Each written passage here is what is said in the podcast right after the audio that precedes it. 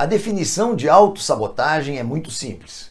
É aquela sabotagem que é feita pelo próprio gestor contra si mesmo. É muito fácil nós percebermos e entendermos quando uma sabotagem é feita por um terceiro, por outra pessoa.